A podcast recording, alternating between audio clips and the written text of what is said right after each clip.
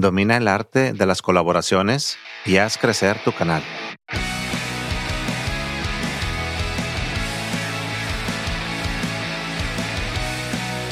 Bienvenidos al Backstage Digital. Soy Artemio Silva y en esta semana quiero platicarte algunas cositas antes de empezar con la charla. Lo primero es que Mike Díaz, mi invitado, no pudo conectar unos audífonos a su computadora.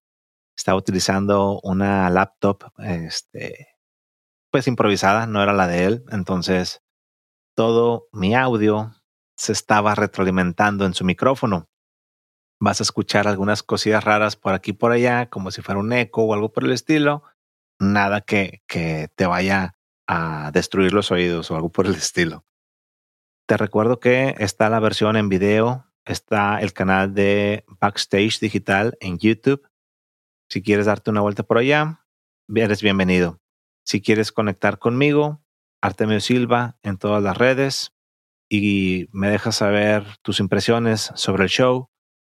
Tal vez tienes alguna recomendación, tal vez puedo mejorar, estoy seguro que sí. Voy a agradecer mucho que me apoyes con eso. Sin más por el momento, te dejo con el show. Bienvenidos al Backstage Digital, el podcast en el que cada episodio que pasa me trabo más e inclusive se nos olvida hacer una presentación chida para el invitado. no platicamos nada, Mike. Realmente yo te debía haber dado, este, pues no sé, una guía ahí para poder ser tu, tu bio. Entonces, cuéntale a la raza a qué te dedicas, qué es lo que haces pues en el mundo de, del contenido en, en, Internet y por fuera también. Ok. Eh, pues ahorita en el mundo del Internet o del contenido, yo me dedico a hacer cocina con un twist de que hago cocina con cannabis. Eso es generalmente el, el bio. Para acabar pronto, ¿no? Para acabar pronto, así es. O sea, siempre he creado contenido como que cocina y ahorita es con cannabis. Sí, y como platicábamos, ¿no? Antes de arrancar con esto, me interesa saber tu perspectiva, tu experiencia en YouTube, porque yo, o sea, sí está el canal en YouTube, pero yo me acuerdo de ver tus videos de lo que eran emparrillados, principalmente en Facebook. Sí, pues es que Facebook era como la plataforma principal. Sí. Entonces, ahí, dime, dime. No, sí, sí, pero también se subía todo a YouTube. O sea, estaban dobleteando el mismo contenido. Sí, era un espejo completamente. No lo había pensado, pero entonces ustedes empezaron primero en Facebook y de ahí migraron a, a YouTube o fue al revés? Mm, de hecho, fue a la par siempre. Desde el momento uno siempre fueron las dos plataformas. Entonces, principalmente, y me acuerdo que por lo menos lo que yo he visto, según mi investigación, se estaba haciendo contenido por ahí de, no sé, hace siete años. Sí, por ahí del 2015, creo, si no estoy mal. Ok, sí. Y creció, creció, creció el, el, el canal ya ahorita tú no estás haciendo contenido en ese canal, según mi investigación.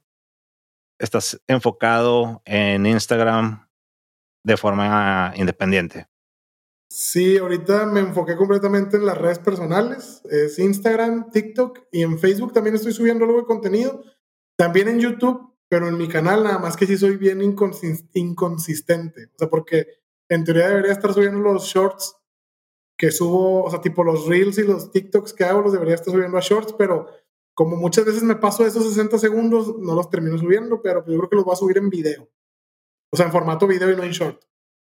Justo te iba a preguntar eso, porque yo noté que el año pasado fue cuando lanzaste algunos shorts, pero si lo comparo con el nivel de contenido que estás generando en Instagram, pues es nada. Sí, no, de hecho, yo creo que tengo como unas 5 o 6 recetas. No, no, no, lo exageré, pero a lo mejor unas 8 recetas en shorts. Y no, pues en Reels y en TikTok está súper estúpido. Ahora, ¿por qué decidiste migrar completamente a, a Instagram y decirle por el momento bye ahí a, a YouTube? Porque fíjate que fue circunstancial. O sea, yo hacía el contenido con menú SOS y pues la neta estaba chido, pero luego por X o Y razón dejamos de hacer el contenido como tal y duré yo mucho tiempo sin hacer contenido. Entonces, después cuando empecé a hacer el contenido en Reels o en, Instagram, de a la par este, empecé a subir el mismo contenido a TikTok y también subí varias recetas en short, pero en el canal de Menú SOS. Pero, pues no sé, de repente dije, no, pues mejor lo que quiero crear, quiero que sea completamente independiente, entonces lo estoy... Por lo mismo que ya tenía como un poquito la idea de hacer el contenido con cannabis, entonces preferí hacerlo completamente en mis redes y no involucrar como a terceros. Justo te me adelantaste a lo que te iba a comentar. Me imaginé yo que ese era el motivo para poder decir, ¿sabes qué? Mejor que nadie salga raspado, yo le doy con lo que yo quiero y listo, ¿no? Sí, justo, justo así fue. Fue por eso como para, pues para no embarrar a terceras personas. Dije, pues si yo soy el que se la está aventando, mejor yo le doy solo y que sea lo que Dios quiera. pues te está yendo bastante bien. O sea, por lo menos yo no había visto contenido de ese tipo. Eh, este, hasta que me recomendó el Otto contigo. Un saludo Oye, brother, sí, saludos al Otto. Este está bien entretenido. O sea, yo no, no le entro al rollo ni nada, pero simplemente eh, ver el crafting de todo lo que se puede hacer está bien interesante. Sí, la neta fue como, como eso fue lo que me creó como esa inquietud. O sea, que me di cuenta que se podían hacer muchas, o sea, pues es que realmente lo que quieras cocinar lo puedes cocinar con cannabis. Entonces, creció como, aparte yo siempre he sido como muy, ¿cómo te puedo explicar? He sido muy inquieto en la cuestión de aprendizaje. Entonces, siempre, siempre, siempre algo que me llama la atención, empiezo a investigar, investigar, investigar porque quiero aprender a hacerlo. Si bien no, no me creo, no me vuelvo experto en, la materia, siempre me gusta estar como empapado de muchos temas. Y cuando descubrí la cocina con cannabis, dije, ah, pues quiero también saber qué onda. Y empecé como que con lo típico que es con, ah, lo mezclas con una grasa y luego de repente dije, no, pero si yo lo quiero mezclar con, con algo que no tenga grasa como es, y así me fui hasta que me fue empapando más del tema y pues ya no le paré, ahorita le seguí dando y pues por eso es lo como dices tú, se vuelve algo como muy, muy este, interesante el saber cómo se puede mezclar con casi todo, si no es con todo. Ahora, tú tienes unas, tomas algunas precauciones, obviamente, para evitar que se vaya a bloquear ese contenido, ¿no? Este, ¿crees tú que si a lo que empiezas a migrar todo para YouTube, te va a ir peor o te va a ir igual? Pues fíjate que los pocos que he subido con cannabis en YouTube, hay unos que sí han tenido como buena aceptación en los shorts. Sí, me gustaría en YouTube hacerlo un poquito más explícito, pero pues es que es lo mismo. O sea, a lo mejor no me lo va a censurar como tal, pero pues no me va a permitir la monetización. Entonces, que al último, yo creo que todos los creadores de contenido te va a mentir el que te diga que no busca la monetización, porque pues la neta, todos los que buscamos en la creación de contenido es a lo mejor en algún punto llegar a vivir de él y, y pues hacer como quien dice las cosas más divertidas, la vida más divertida. Y este, creo que si lo hago muy explícito, igual YouTube no me lo va a censurar, pero no me, o sea, me va a censurar la cuestión de la monetización, entonces no sé. O sea, quiero empezar a migrar. De hecho, este año es uno de los, de los propósitos. Facebook y YouTube le quiero dar más fuerte, nada más que yo sé que en Facebook esto ya mucho más delicado que YouTube. Facebook ahorita ya estoy monetizando, pero como no le he dado tanta caña, pues no, no estoy tampoco generando una cantidad que diga, ah, ya puedo vivir completamente de Facebook. Pero este, creo que, creo que sí voy a tener que enfocarme en hacer contenidos distintos para, para todas las redes. Yo creo que sí, porque Facebook sí está más, más llorón, ¿no? En ese sentido. Muchas veces nada más con decir una o dos palabras ya. Sí, no, en Facebook, digo, ahorita he cuidado mucho Facebook por lo mismo de que batallé un chorro para poder llegar a que me autorizara la monetización. Entonces estoy así como, hay cosas que subo a Reels o que subo a... de hecho, si te, te, pones como a estoquear bien todas mis redes, hay cosas que subo a Instagram que no subo ni a Facebook ni a TikTok. Y pues a YouTube no subo nada. Pero este, eventualmente que las quiero empezar a subir a YouTube pero siento que no, no va a ser lo mismo, o sea, va a ser un contenido un poquito... Lo que yo creo que lo que pueda editar y, meterlo en los 60 segundos, le voy a dar, lo que no, pues que se quede en las redes en las que ya está. Oye, ¿y no has pensado en, en tratar de utilizar otro, otra plataforma? No sé, donde no tengas que tener esas restricciones, de decir Patreon o no sé, algo por el estilo. Pues fíjate que justo el año pasado este, se acercó conmigo gente de OnlyFans este, para, como, para proponerme el que hiciera contenido en su plataforma. Sí acepté, o sea, sí llegamos a acuerdos y armamos que el grupito de WhatsApp y todo este rollo. Eh, digo, medio se batalla con las citas porque como ellos están, creo que en Inglaterra, los que me buscan, entonces es como, como que todas las citas son de que o bien tarde para mí o así, de que está medio raro. Pero, eh, pues entré a la plataforma, pero sinceramente nunca le di como, como la prioridad. Entonces, ahorita está como en stand-by ese proyecto. Yo creo que sí podría funcionar.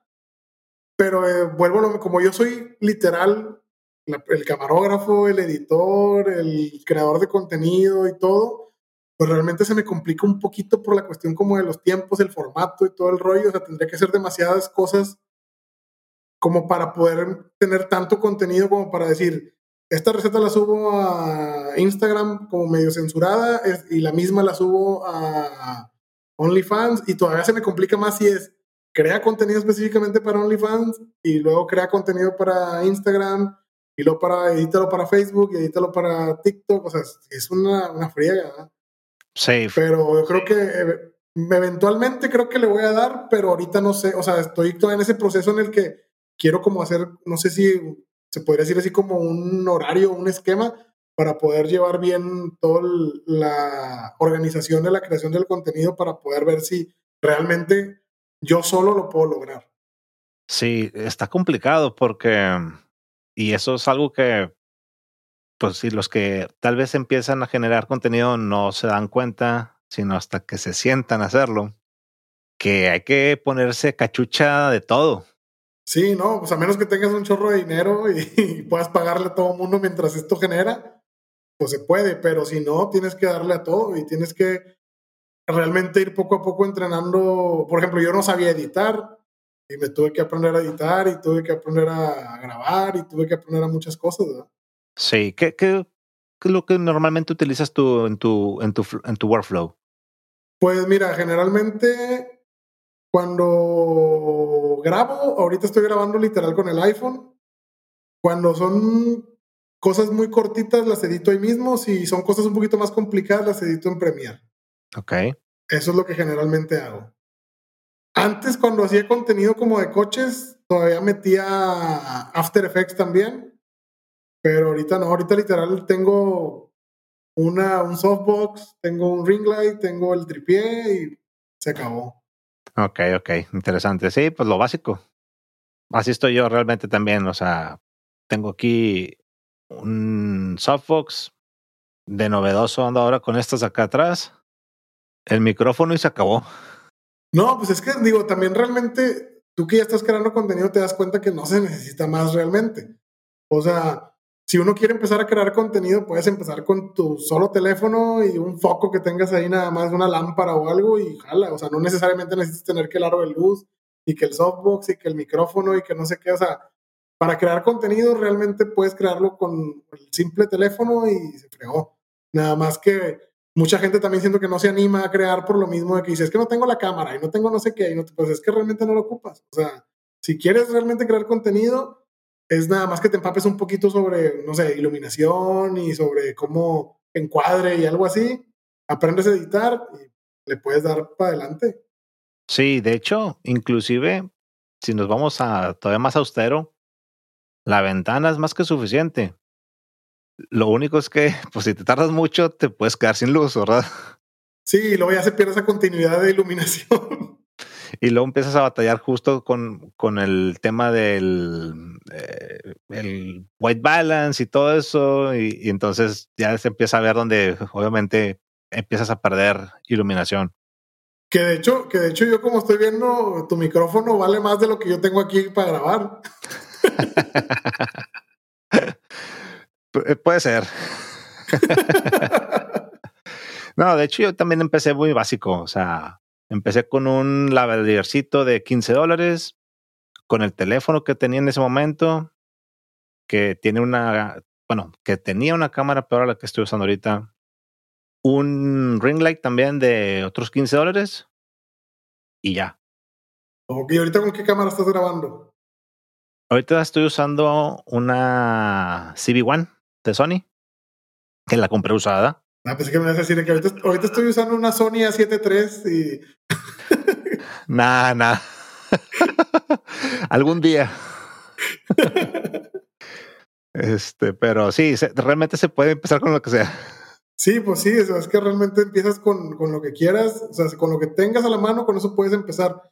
Y realmente, si te fijas, hay mucho contenido fuerte y viral y a lo mejor con hasta de valor que, que ni siquiera tiene tanto, tanta producción y como quiera ahí está, y está funcionando. Entonces, realmente creo que todo es más como de ganas y de ingenio. Sí, es mucho de ganas, es mucho de no desanimarse, porque yo pues me tardé un poco en, monetizar el canal principal, pero fue más que nada la cuestión de que yo no, no era muy constante. Bueno, no, sí fui muy constante, pero tenía, le estaba tirando a diferentes cosas. De hecho, la constancia fue lo que me salvó porque yo me puse de meta 100 videos y a los 60 ya estaba monetizando. Hay gente que lo hace antes, pero... No, y 100 videos como quieras son, son un montón. Sí, sí, pero, o sea, yo, ese fue mi, mi límite para decir, si nada se da hasta aquí, pues quiere decir que no sirves para esto, compadre, y muévete para otro lado. Pues fíjate que a veces, porque también hay mucha gente que dura años creando contenido y de repente dan el golpe y, y brincan impresionante. Sí, pero yo, la neta, si le hubiera dado tres años y más de los 100 videos y veo que nomás no da, la neta es que yo hubiera migrado. Yo. Sí, pues es que también hace, hace que pierdas un poco como, como esa, esa chispa y ese de que dices, ah, quiero, quiero seguir creando contenido porque te desanimas. Digo, sí suele pasar. A mí me llegó a pasar al principio con los Reels, cuando empecé otra vez este año a crear contenido, bueno, el año pasado, a crear contenido de comida. Pues obviamente el crear una receta, grabarla, editarla y todo el rollo, pues tiene su, su proceso y tiene su, su dificultad de cierta manera o su tiempo y de repente subirla y tener de que, no sé, 60 likes, pues como quieras y te agüitas, ¿verdad?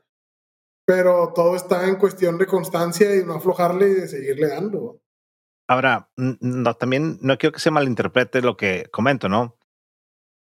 O sea, si, si después de 60 o de 100 o de 150 videos, pues estás haciendo lo mismo, lo estás haciendo de la misma forma, no estás tratando de mejorar nada, sí de plano, córtale o te estás equivocando de nicho donde no estás siendo lo suficientemente creativo, y no sé, salte y graba afuera, no sé, o sea, haz algo diferente.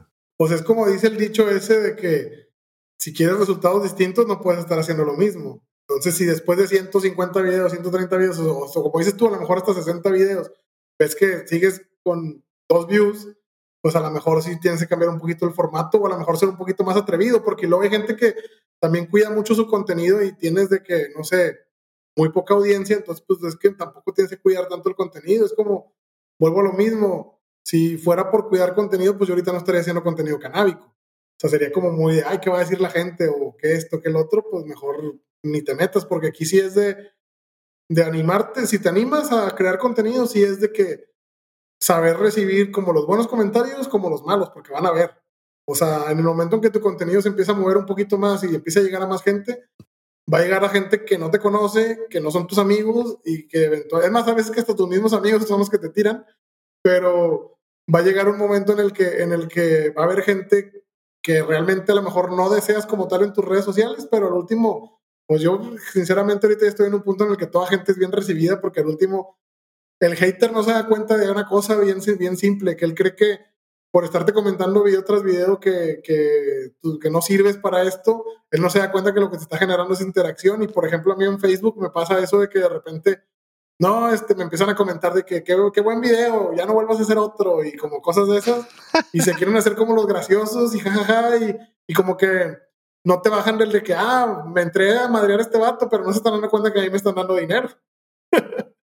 sí, sí, sí. Justo eso comentaba mi invitado la semana pasada, el Gus, me decía lo mismo, ¿no? Oye, los haters también te sirven porque al final del día le están diciendo a, la plataforma y al algoritmo que pues que hay algo interesante ahí, ¿no? Exactamente, te pues, muestra más y te genera dinero. Sí, sí, sí. Oye, entonces no tenías nada de experiencia y te tuviste que curtir como todos a puro cocolazo. ¿Qué te hubiera gustado saber cuando recién empezaste?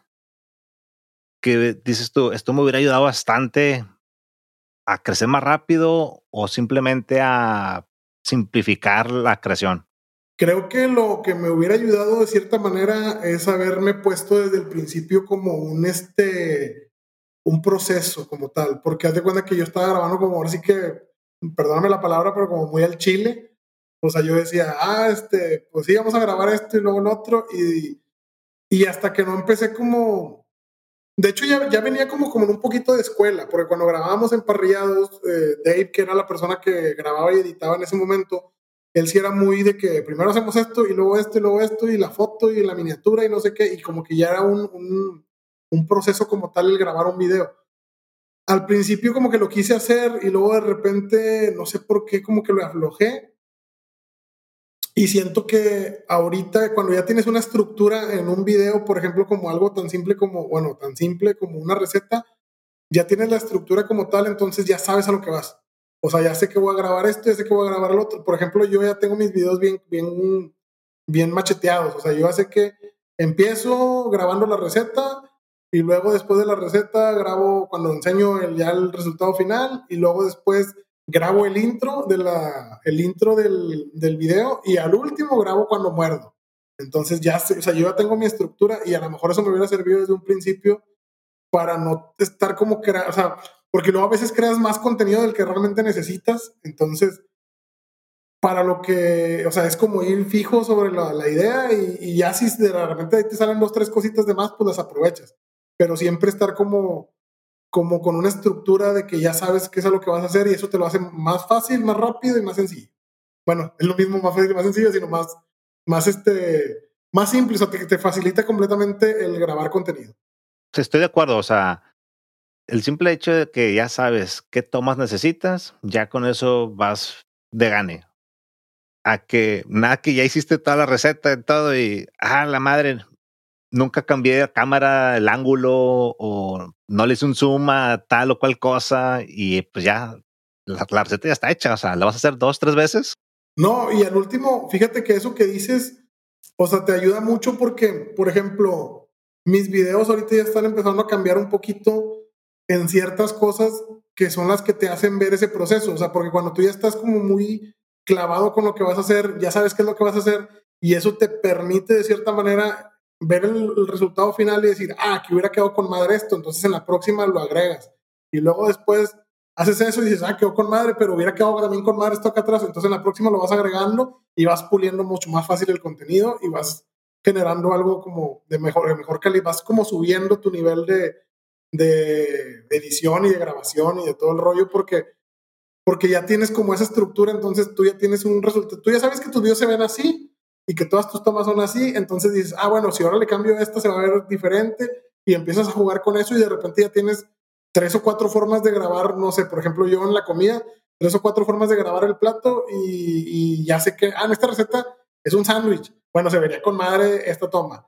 Y bueno, en la que sigue es un ceviche, bueno, se vería con madre esta otra, entonces así vas jugando con tu contenido y a lo mejor tienes cuatro formatos, pero siempre es el, ya los tienes como bien macheteados, entonces se vuelve un poquito menos monótono el contenido.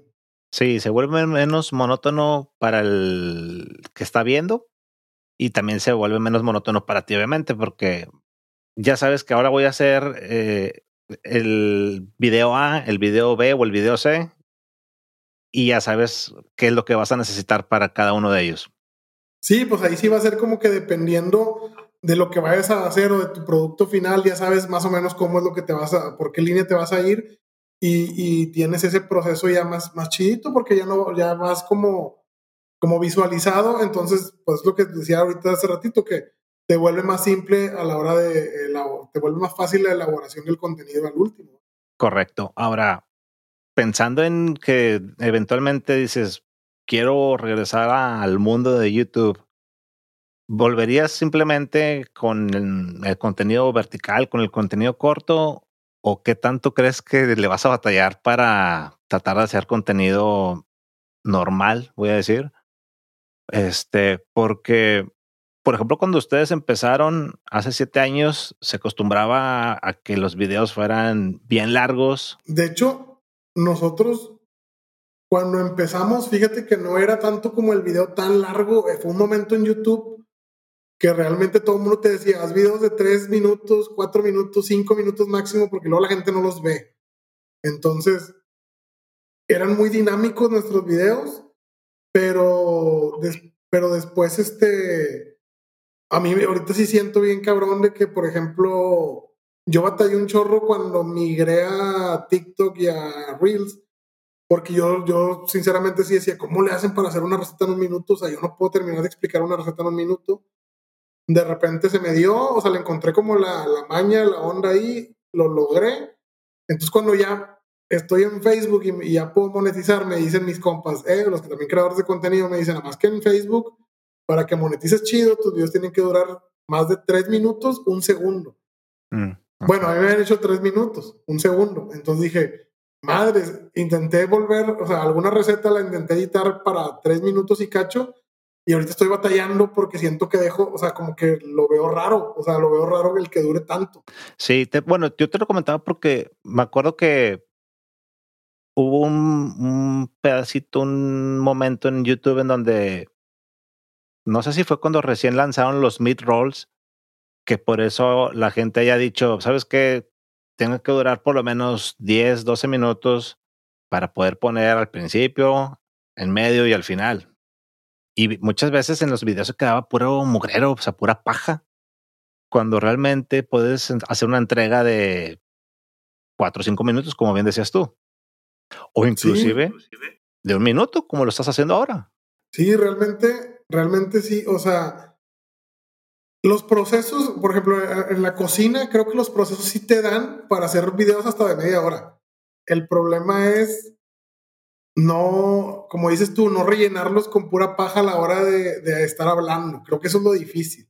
Lo difícil es que, que no te dejen media hora viendo cómo estás meneando un asado de puerco, ¿va? pues está cabrón. oye, cortando cinco o seis este, cebollas, pues ya sé cómo se corta la uno y la tres, ¿verdad? Sí, exacto. O sea, pero te digo, luego lo último, como quiera, por ejemplo, yo sí hay muchos procesos que cuando estaban, por ejemplo, en emparrillados, sí, sí grabábamos completamente todo, de que si voy a cortar una cebolla en cuadritos, es enseñar cómo se corta la cebolla en cuadritos. Si voy a cortar un pimiento, enseñar cómo se corta el pimiento. Si voy a cortar no sé qué, así. Y ahorita, el mismo formato te ha ido orillando a, por ejemplo, yo hay veces que ya no pongo como corto y simplemente es avientas cebolla en cuadritos, el pimiento en cuadritos y el tomate en cuadritos. Y ya lo, ya lo tengo picado.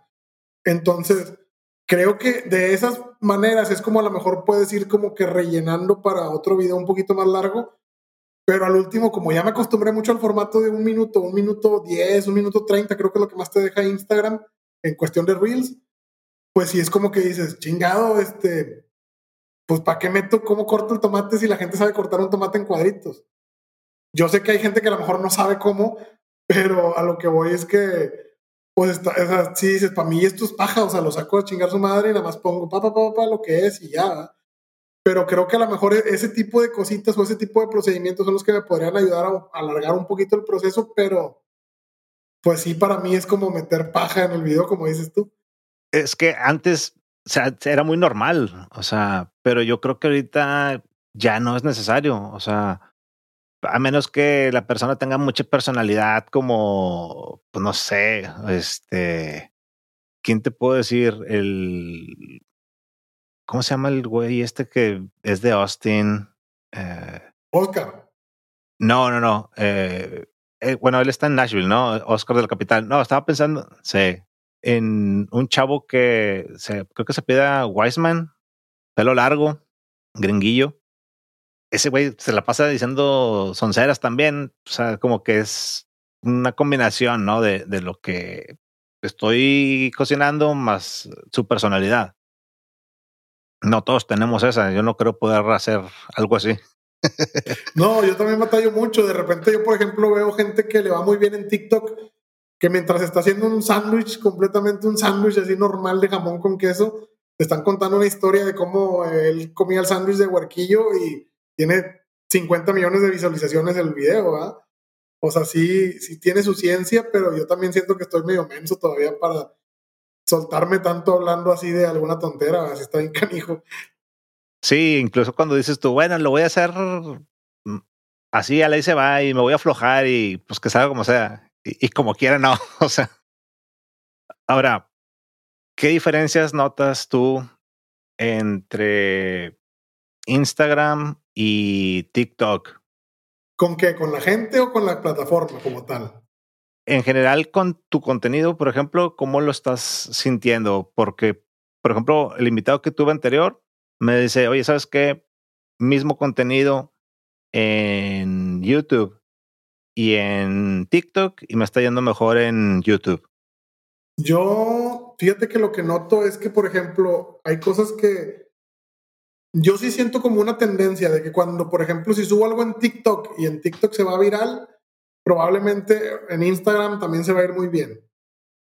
Pero me ha pasado también que, que o sea, no, no me pasa tanto al contrario. O sea, si, si hago algo que en, en Instagram se va viral, no necesariamente en TikTok se va viral.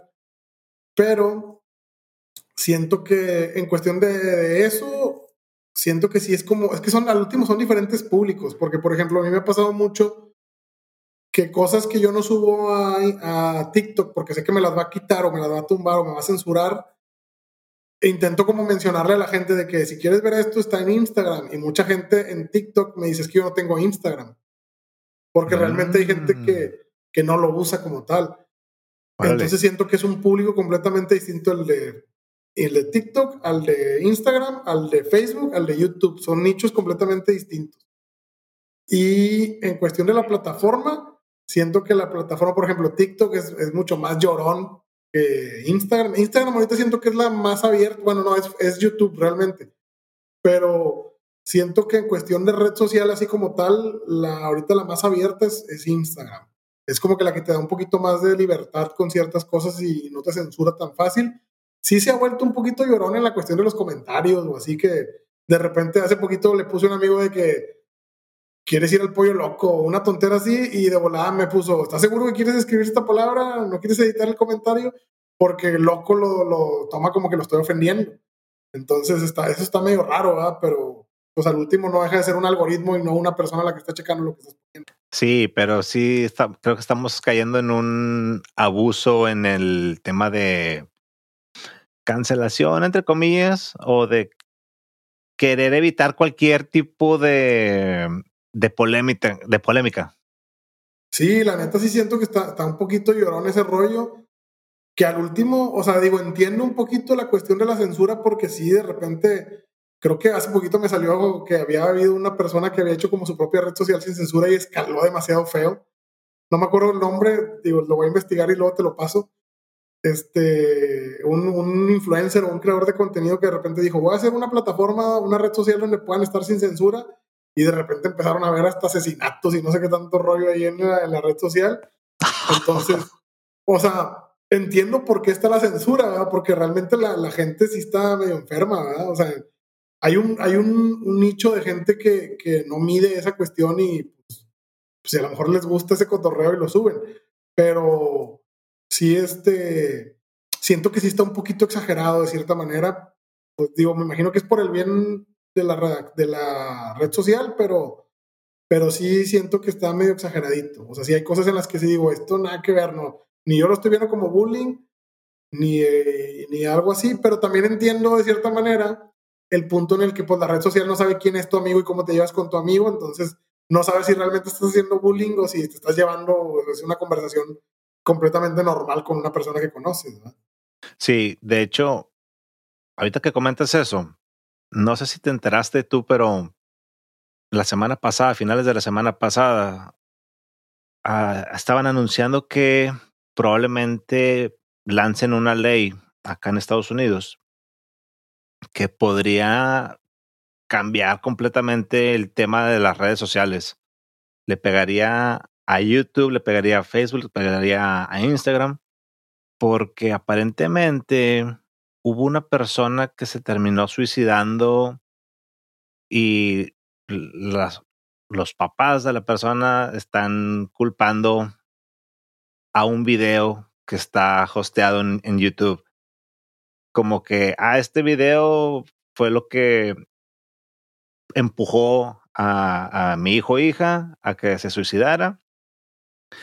Entonces, ahora están queriendo lanzar esta ley donde, pues, ellos, la plataforma, sería corresponsable del contenido que se esté subiendo. Entonces, si tú te piras y subes algo bien loco o te grabas y resulta que te cuelgas y dejas ahí el streaming, lo que sea, pues también van a ir a, con YouTube en este caso para que ellos respondan y sanen esa situación. Si lo vemos desde ese punto de vista, pues pueden tronar por completo cualquiera de las redes sociales y pues se acabó el, el, hecho de andar haciendo contenido, ¿verdad? Sí está delicado el tema porque es como hace poquito escuchaba un podcast, no me acuerdo de quién es, que decían que es como ya ves estos retos, no sé, por ejemplo, pues hay youtubers o tiktokers que de repente llegan contigo y de que por cuánta feria haces esto y esas cosas, ¿no? Y sí hablaban de que, pues imagínate que, por ejemplo, una chava se rape y, y sí, a lo mejor en ese momento agarró dinero, pero luego entra en depresión y X o Y. Y estaban hablando como de que, pues si también a lo mejor el creador de contenido es como corresponsable o es directamente responsable sobre ese tipo de situaciones. Creo que de cierta manera a lo mejor sí puede afectar poquito en la cuestión de, bueno, no poquito, sí puede afectar mucho porque pues realmente ahora sí creo que YouTube o la red social que entre con esa ley en vigor o así, pues yo creo que se va a querer proteger de ese tipo de cosas y puede censurar más todo el contenido o simplemente controlar mejor quién sube y quién no contenido a la red social. Sí, lo que estaban diciendo es que lo que pretenden es que que hace cuenta que se va a acabar el hecho de sugerir el contenido. O sea, hace cuenta que ya sería muy de quiero buscar a tal persona de manera directa, donde ya no habría un feed cuando entras por primera vez a la, a la aplicación o algo por el estilo. Y lo otro es que yo pienso que si lo, lo llegan a probar, pues se van a sacar, se van a saltar las trancas diciendo, pues aquí está la cajita para que tú me digas si estás de acuerdo o no en que yo te sugiera contenido, ¿no? pero al final del día pone las cosas medio, medio complicadas, ¿no? Porque entonces ya no voy a tener, imagínate yo que apenas te quieres dar a conocer, pues ya me mataron antes de, de empezar, por decir una cosa, ¿verdad? Sí suele suceder, o sea, sí, pues es que nos afectaría a todos, o sea, porque al último, pues también, o sea, es como lo que me lo dices, o sea, imagínate yo voy agarrando vuelillo y de repente te detienen, pues está canijo. Que de hecho a mí, por ejemplo, yo la sufrí esa en Facebook. Porque, por ejemplo, a mí me pasó con justo cuando en emparrillados, cuando nosotros teníamos en el 2016 por ahí, si no estoy mal. O sea, yo subí un video por decir hoy, ahorita en la noche, y para mañana ya tenía 100 mil reproducciones en Facebook. De repente entran con este rollo de, de, te quiero cobrar por visualizaciones. Y, pero fue así de que de la noche a la mañana, de un video a otro. Literal, subí un video esta semana y tuvo, no sé, 150 mil reproducciones en un día. Y luego el siguiente que subí, de repente tuvo 5 mil. Entonces fue así como que, ah, chinga, o sea, como, ¿por qué? Si el video, o sea, es como el mismo formato y también tiene un invitado, pues, interesante y esto y lo otro. Y le estuvimos rascando hasta que nos dimos cuenta que ya si no pagabas, no te, no te mostraba. Entonces, creo que pues de esa manera es como se podría sentir ese tipo de, de como un shadow ban general, se podría decir. Eh, sí, sería como un shadow ban por default para todos y luego si es que si es que incluso les dejan hacer el de que bueno, pues que cada quien me ponga aquí si quiere o no quiere y a lo mejor nos puede ir de otra forma. Pero sí se sí está feo eso porque sí podría inclusive tronar algunas, algunas redes. Sí, pues imagínate un TikTok que vive de, de, estar scrolleando un feed. O sea, ¿cómo, cómo lo... Exacto. O sea, está, está canijo. Porque todavía en el Instagram dices, bueno, yo por ejemplo eso noto mucho en, en Instagram de diferencia con, con TikTok. Que por ejemplo yo subo un reel y si tiene 100 mil reproducciones, 80 mil son mías, o sea, son, seguidores míos y 20 mil son sugerencias. Pero en TikTok subo un reel y si tiene 5 millones de reproducciones, 4 millones 990 mil son de no seguidores y 10 mil son de seguidores. O sea, está, está bien loco. Y por eso yo a veces que, por ejemplo, yo ahorita casi llego creo que a los 300 mil seguidores en TikTok y eso no me asegura que yo suba un video y va a tener 50 mil reproducciones o 100 mil reproducciones porque realmente subo, hay veces que subo videos y tienen dos mil reproducciones o mil reproducciones.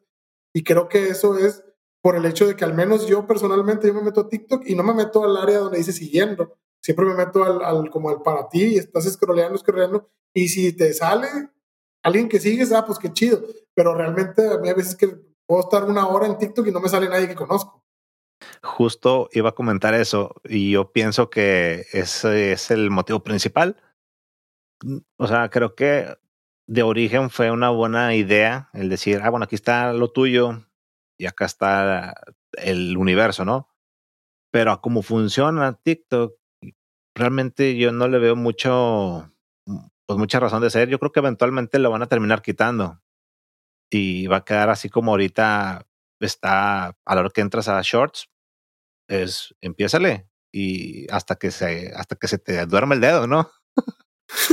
y es que sinceramente, si te pones a pensar, pues sí está bien canijo, porque realmente lo, lo, o sea, lo, lo interesante de TikTok es ese algoritmo adictivo que tiene.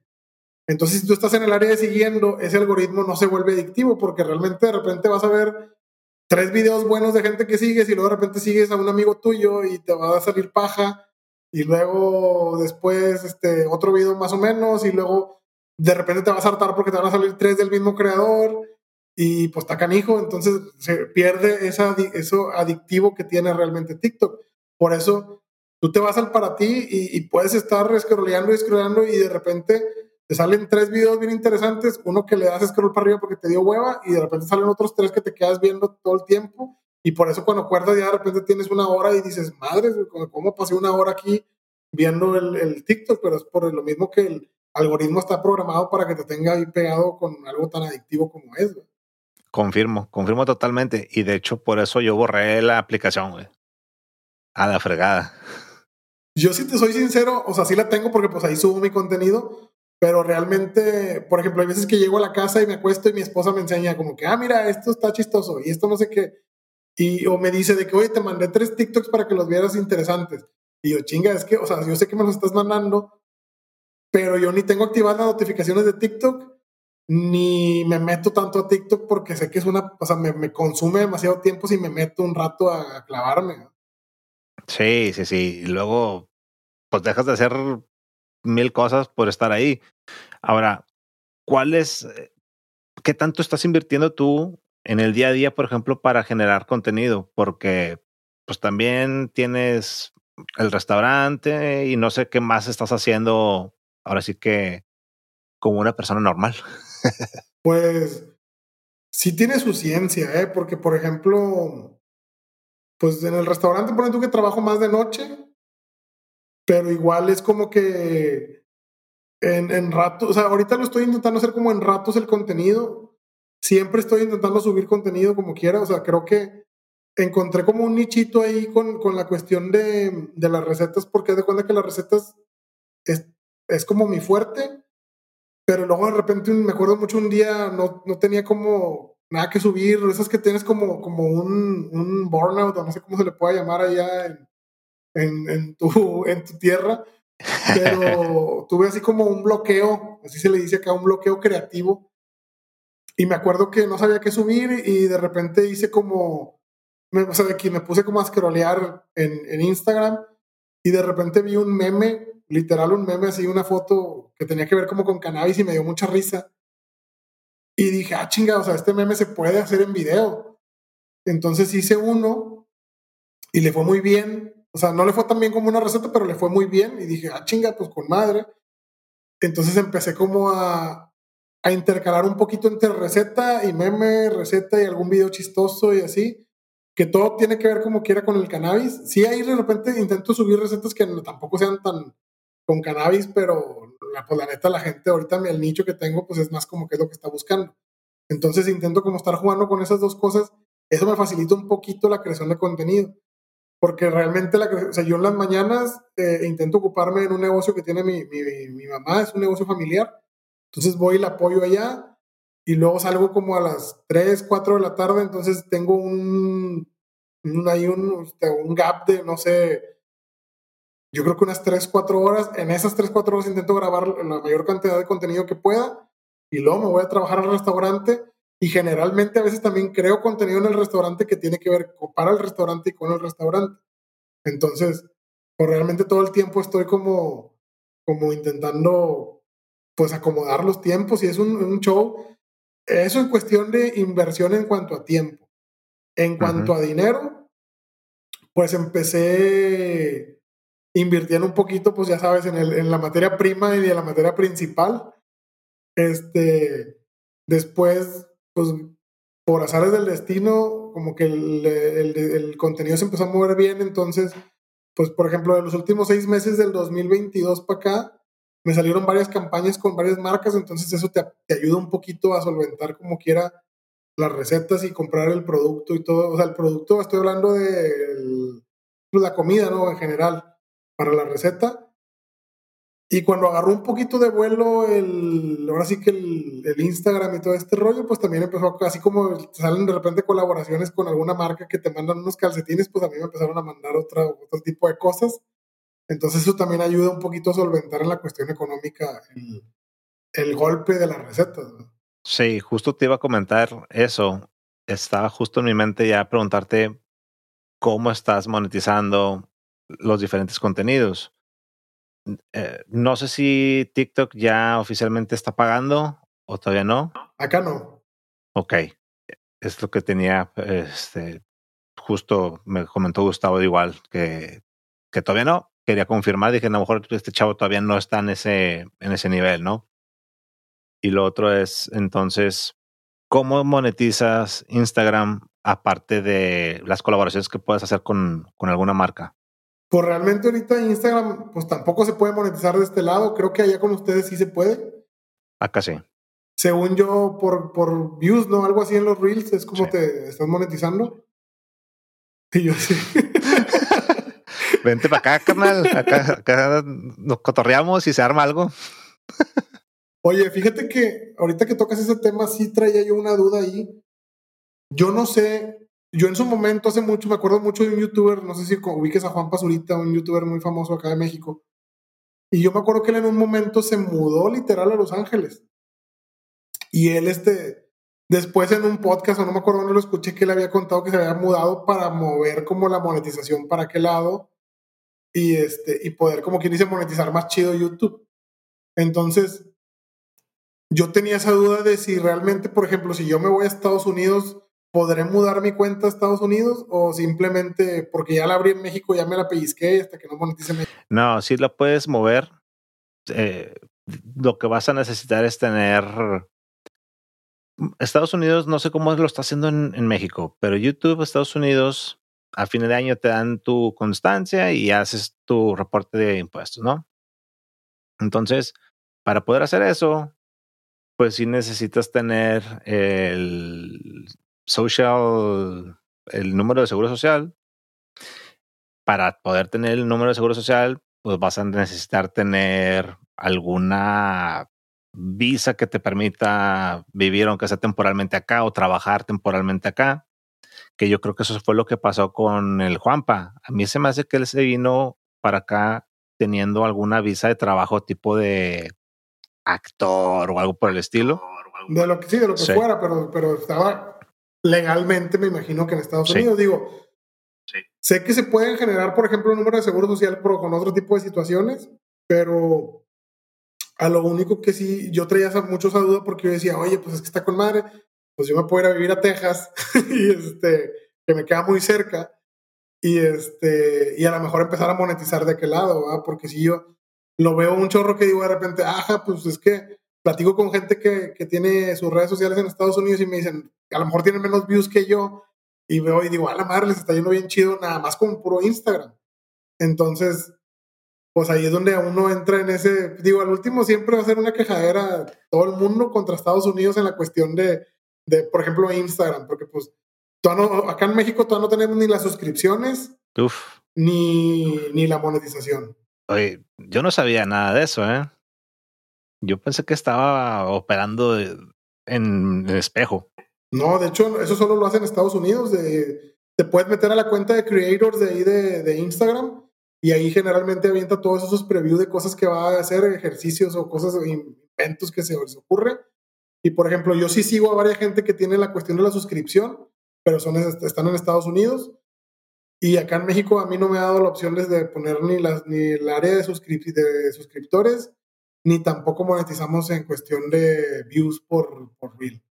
Acá yo la única forma en la que puedo monetizar Instagram es con las campañas. Ya, órale, no tenía idea. De hecho, lo que sí sé es que los CPMs, el que tú quieras, del nicho que tú quieras, paga más acá que allá.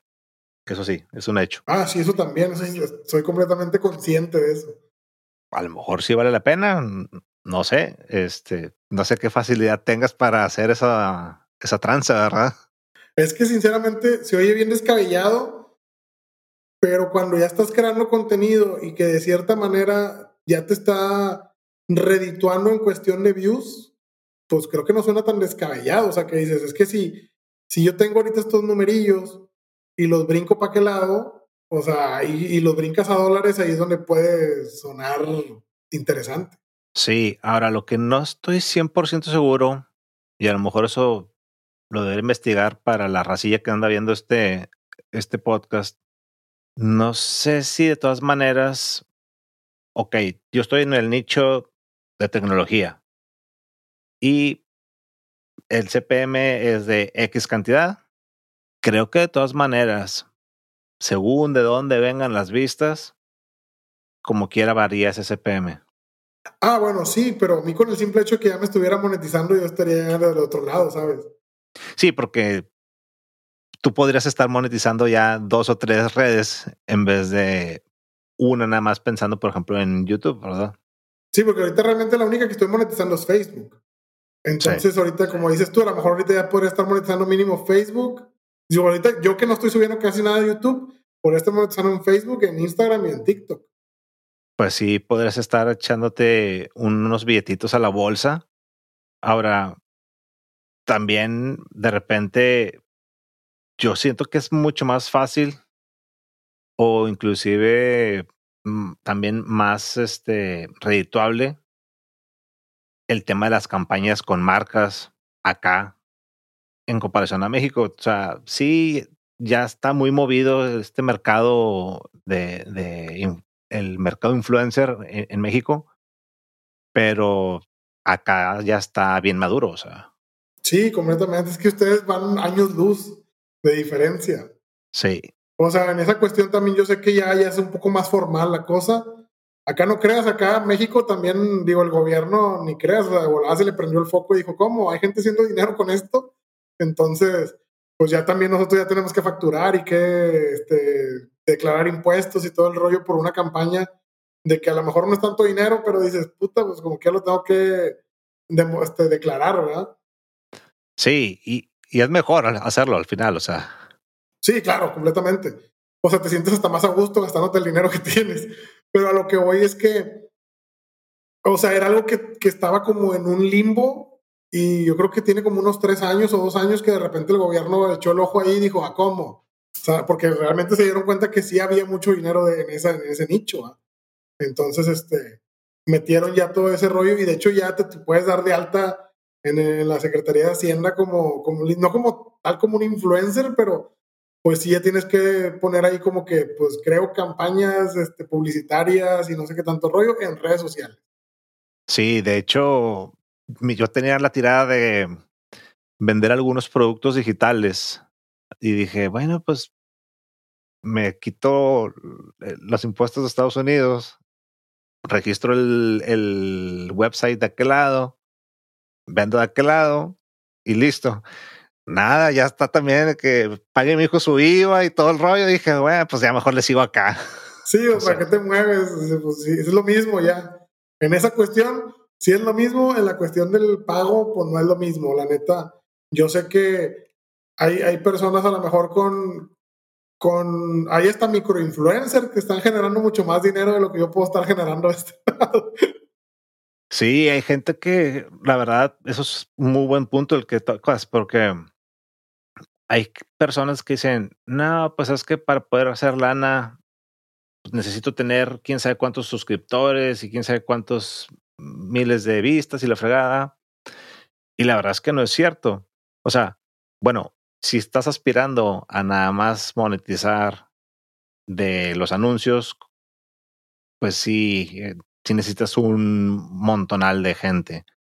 Pero si realmente puedes estar promoviendo uno o dos productos porque realmente crees en esos productos y picheas bien con la marca, que vas a crear contenido que les pueda traer los clientes, ya sea con un link afiliado o algo por el estilo, no necesitas miles de millones de vistas. Hay algunos inclusive que te pagan de manera recurrente, no hay otros que sí es un one-off y ya, pero si es una suscripción o algo por el estilo, te está cayendo la lana a ti también mes con mes. Sí, la neta, yo también he visto, o sea, de hecho acá en México también existe ese rollo de que, o sea, ya hay marcas que literal no buscan como a un influencer grande, prefieren buscar microinfluencers o prefieren buscar, este, por microinfluencers, no sé, hablo de gente que tiene 10 mil seguidores o 15 mil seguidores. De hecho, he sabido de marcas que contratan hasta gente que tiene 5 mil seguidores. Entonces, este, realmente creo que mientras hagas un buen contenido, eh, a una marca le puede interesar y te puede contratar y, no necesariamente, hay marcas que ni siquiera buscan tu alcance, lo único que buscan es el contenido. De repente haces algo que dicen, es que esta, esta persona queda o hace un buen match con mi marca y hace un contenido muy chido y a lo mejor puede llegar a una reunión en la que hagan una colaboración en la que el contenido también esté en el feed de la marca y, este, y te terminan pagando por eso, entonces está, está bien chido. Sí, la clave ahí es que tiene que ser algo bien orgánico. O sea, tiene que, la marca, el producto, tiene que estar, tiene que ser match con tu contenido, con la gente que está viendo, con la que te está viendo, pues. No, y que luego a veces las mismas marcas, o, no sé si sean las agencias, la neta no estoy tan empapado de repente en esas cosas, pero a mí me ha tocado campañas en las que de repente yo traigo una idea, se las picho y les gusta, y luego al último te terminan haciendo unos arreglos y terminas haciendo un comercial literal para la, la marca y dices, pues es que hoy pues no jalo tanto, pues no, porque me cambiaste todo y literal si es un comercial. O sea, donde literal te estoy dando paso por paso cómo ir a la tienda a comprar un producto cuando pues así no era, ¿verdad? Entonces, pero eso ya es cuestión, yo creo que depende de la marca, el cliente y así, ¿verdad? Entonces, este, sí creo que como dices tú, tiene que ser un contenido muy orgánico para que realmente funcione como tal y que la marca tenga también como esos, pues que al último lo que busque es generar una venta. Entonces, si no lo haces tan orgánico y si obligas al influencer o al, al creador de contenido, como le quieras llamar, a hacer un comercial como tal de tu marca, pues probablemente a lo mejor no jale como tal. O no, o pues no tengas los resultados que realmente quieres. Exacto, porque la gente se da cuenta, o sea, es bien, bien obvio cuando ya estás haciendo un comercial, como dices tú, donde ya estás tirando el cebollazo, que cuando realmente, oye, tengo tanto tiempo utilizando esto o tú haces menciones de manera orgánica en tu contenido y de repente, ah, mira, ya conectó conmigo marca Patito S.A. y aquí tengo la pluma nueva, ¿no? Eso obviamente se nota la diferencia. Y la otra cosa también es que yo no sé si en México esté funcionando así, pero yo sí sé que hay algunas marcas de este lado que tienen bien identificado el objetivo de esa colaboración. Hay veces que es si quiero generar ventas, punto. Y hay veces que simplemente quieren generar tráfico para poder hacer que hacer crecer a la marca, ¿no? En el sentido de decir, de darle, de darle más este impacto a la marca, o sea, que realmente si es una marca que va empezando, oye, pues si ya tiene muchos seguidores o, ya empieza a tener muchas visitas la página, ah, bueno, este es un producto legítimo, ¿verdad? Y muchas veces no se distingue el cuál es el motivo por el cual voy a generar ese contenido para ti. Pues es que simplemente, por ejemplo, yo lo, yo lo, te pongo de ejemplo mi, mi negocio, el de acá, que son las hamburguesas. Nosotros vendemos hamburguesas y yo generalmente hago colaboraciones con gente, con influencers o así. Pero creo que mi objetivo nunca ha sido, bueno, o sea, obviamente el último objetivo es generar una venta, pero no tanto como tal. O sea, porque luego hay veces que yo sé que cierto influencer a lo mejor no me va a traer tanta venta, por decir algo así. O hay veces que no simplemente porque son influencer súper grande me va a traer o me va a generar una venta. Pero muchas veces yo, o yo aprendí, sinceramente, a que yo cuando hago ese tipo de colaboraciones ahorita yo las hago más por presencia que por generar una venta. O sea, yo prefiero generar esa presencia en la gente, o sea, que, todos los días vean a cierta persona o a ciertas personas de que, ah, este vato está comiendo y eso. Y al día siguiente de repente ven a otro y luego a otro y luego a otro. Y es como, como que no, ya no lo hago tanto por el hecho de decir, ah, es que lo van a ver y me van a venir a comprar, sino lo hago por el hecho de decir, bueno, es que la marca sigue vigente y sigue estando presente en redes sociales. Y si aún así no me generan ni siquiera seguidores, para mí el que su historia la hayan visto dos mil personas, te gusta así un número muy, muy este, básico, pues son dos mil personas que a lo mejor pues no me conocen, o a lo mejor esas dos mil personas me conocen mil, y el simple hecho de que les generes ya esa, esa gusanito en la cabeza de que ya ubican tu nombre, pues está chido. Entonces yo ahorita lo hago por presencia.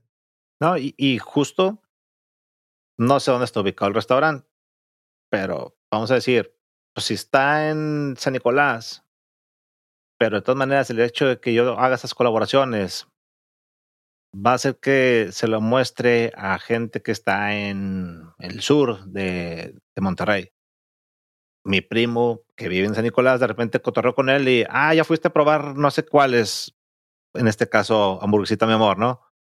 Pues no, no he ido. Pues ve y checa y luego me dices cómo está o cuando vaya y te visite, vamos. Sí.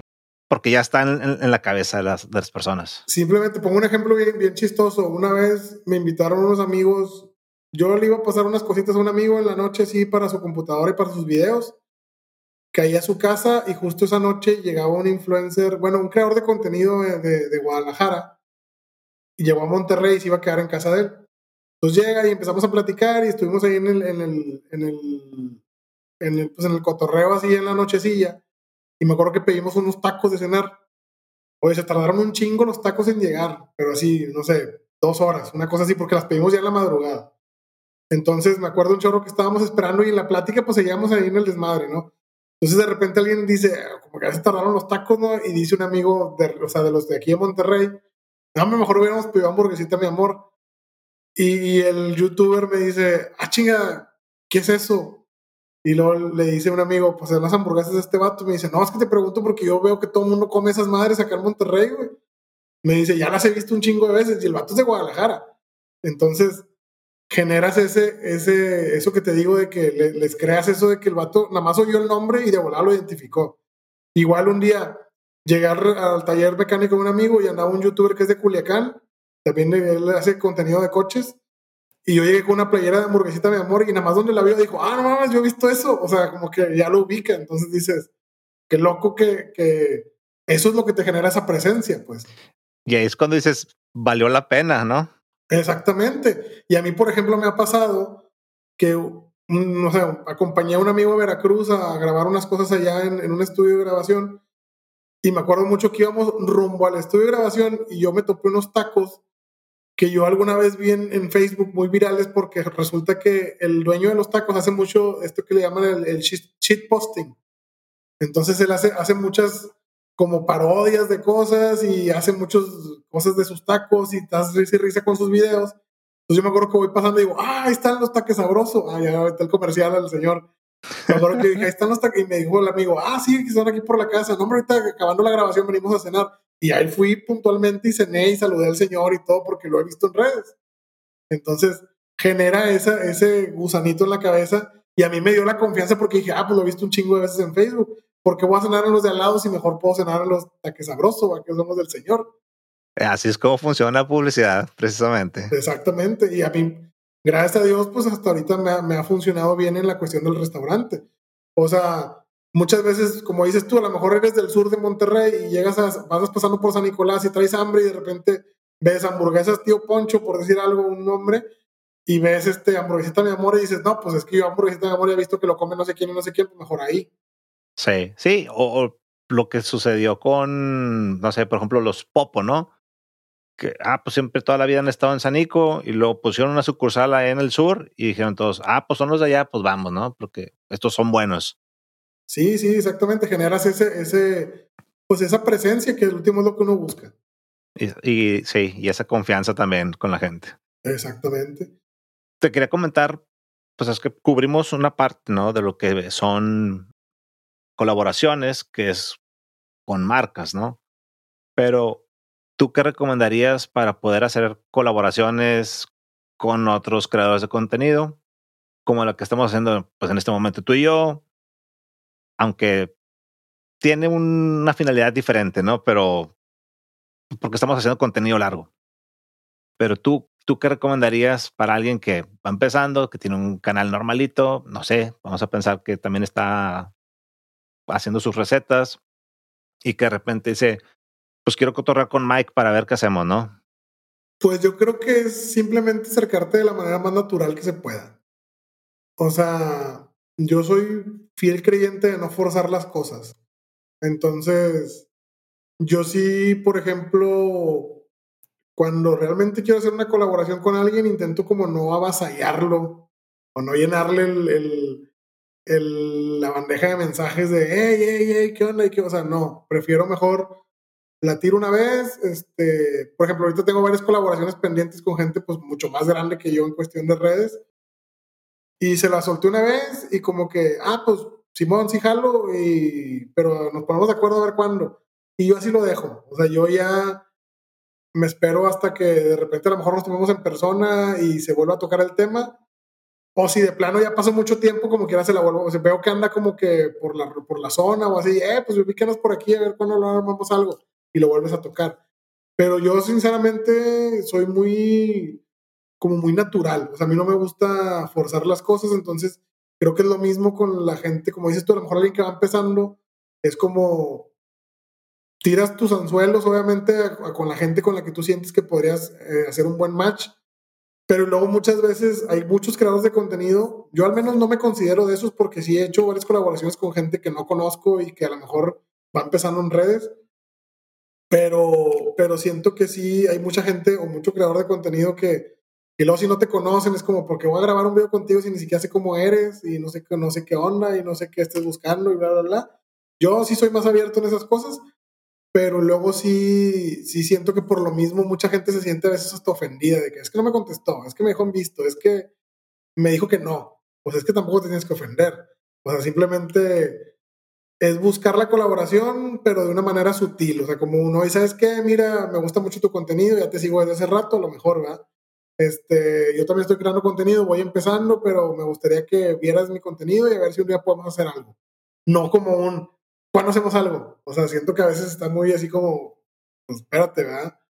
Sí, fíjate, hay algo que yo creo que es bien clave.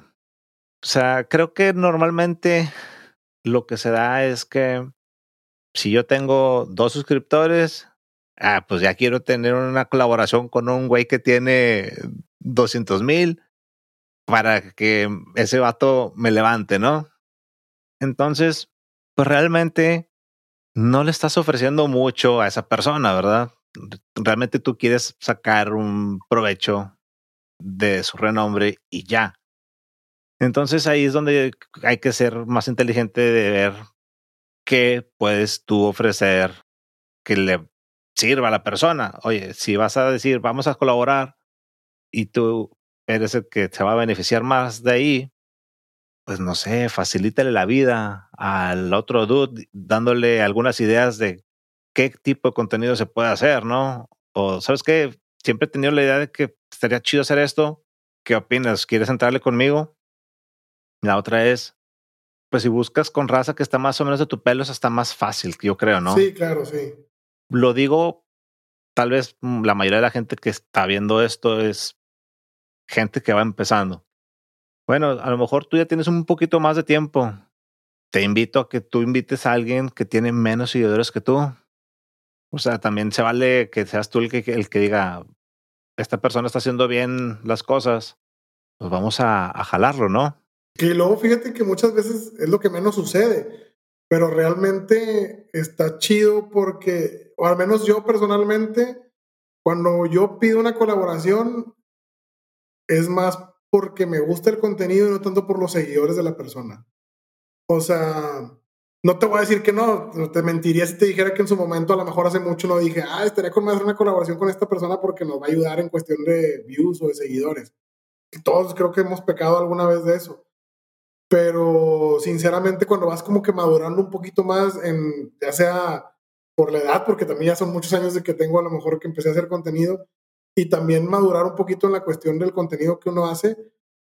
Yo ahorita, por ejemplo, me he topado con gente que a lo mejor tiene, no sé, 30 mil seguidores menos que yo, o muchos menos seguidores que yo, o a lo mejor tiene 5 mil seguidores.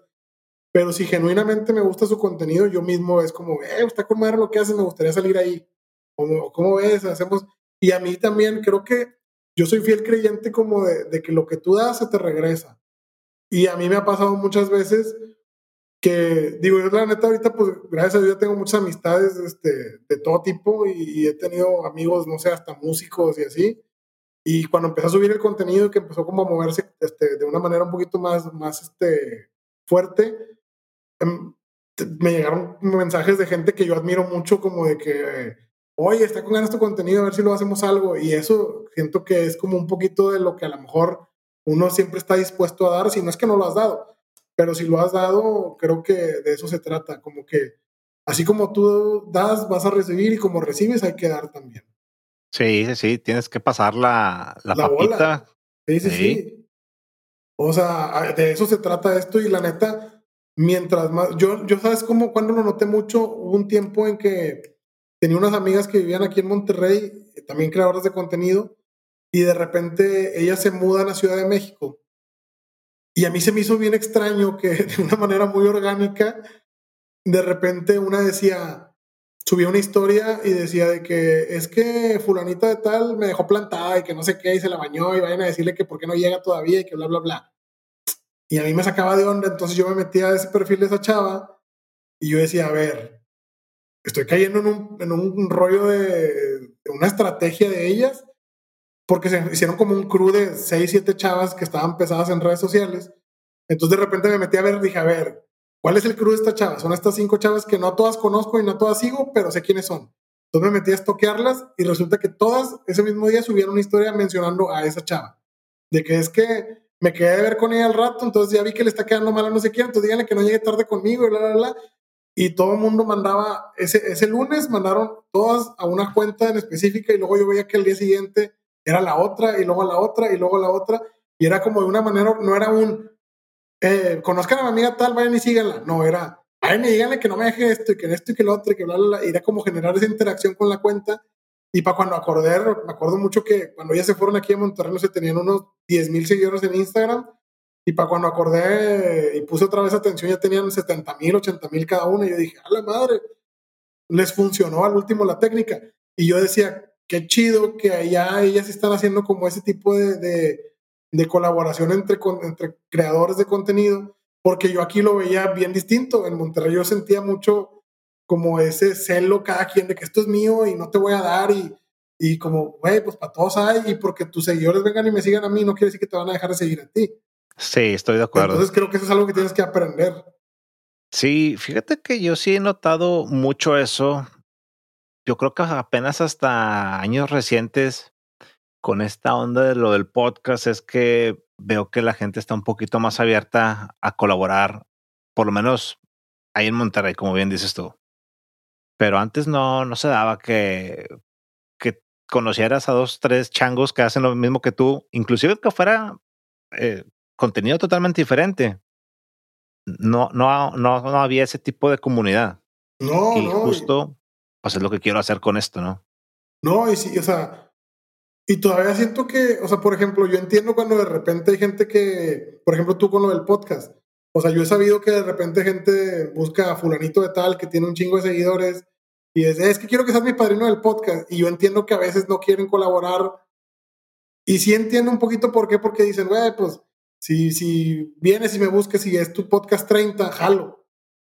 Pero es el uno, entonces no sé si realmente lo vas a hacer por, o sea, si le vas a seguir haciendo y si nada más voy a ir y luego ya haces dos podcasts más y ya no haces más, entonces ya cuando tienes como una cama de, o un respaldo de, de una cantidad, por ejemplo, tú, pongo eh, así puntual el ejemplo de un podcast.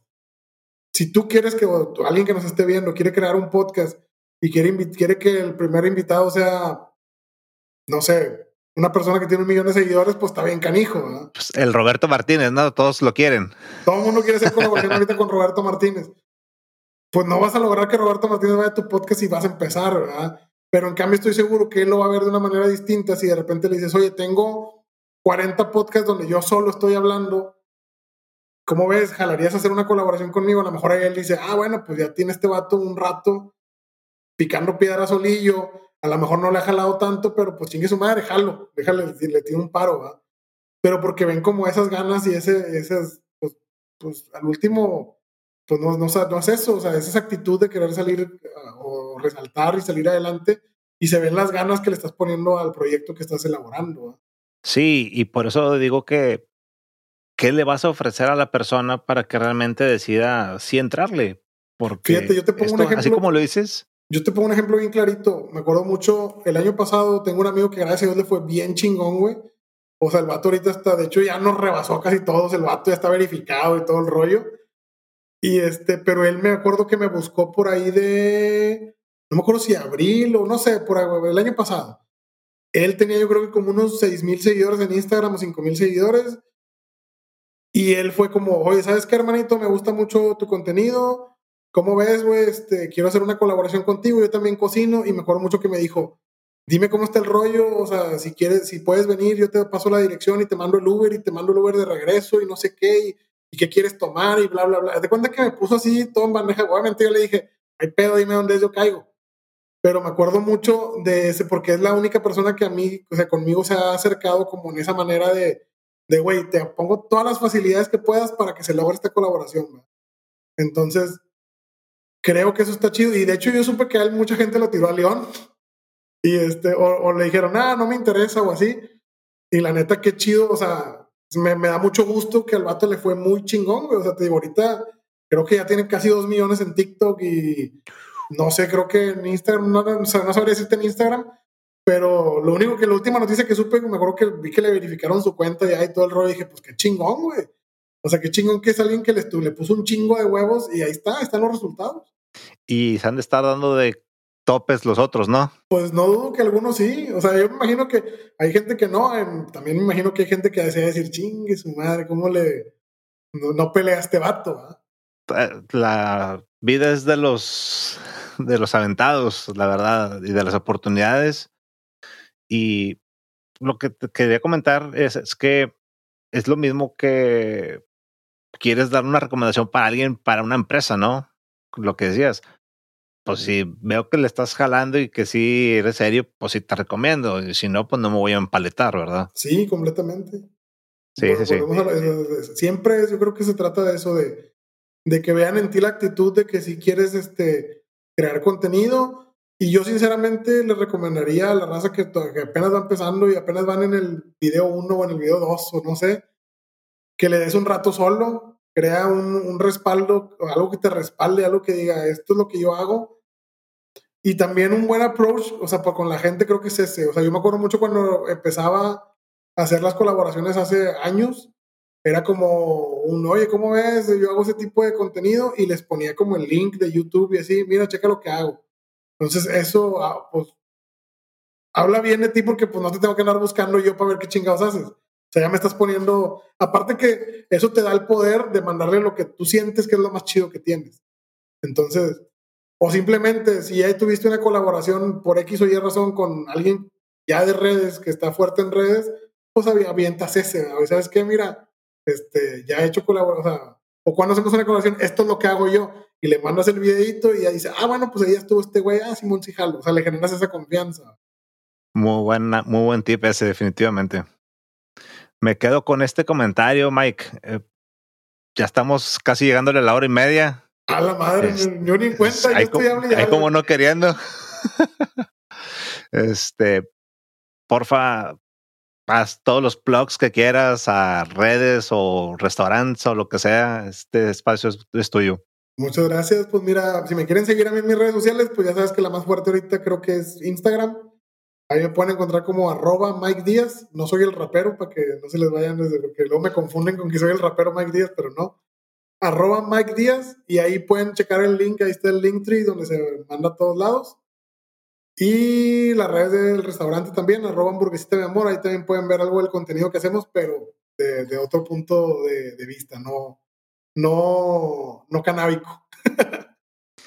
Oye, de hecho, está también bien entretenido el contenido que se está haciendo de, promocional para, para lo que es hamburguesita mi amor. Está bien pro está chido que la raza vaya a verlo nada más también para pues, tener una idea de cómo eventualmente poder promocionar tu propio producto, ¿verdad? Que eso también sería algo aspirar cuando estás generando contenido. No, y de hecho fíjate que sí, sí siento que no lo creo obviamente con esa intención. Yo siempre fue como que quería generar algo de contenido que no se estaba generando aquí en Monterrey en cuestión de restaurantes.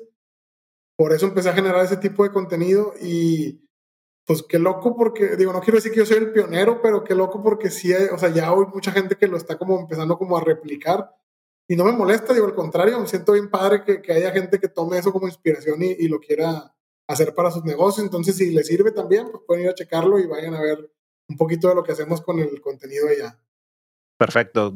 obviamente voy a dejar todos los links en la descripción del video en las descripciones de, del podcast en audio igualmente. Entonces ya saben, backstage digital en todos lados, donde sea que escuches. Mi canal principal, Artemio Silva, y me encuentran en todas las redes como soy Artemio Silva. Nos estamos viendo. Va a mi carnal.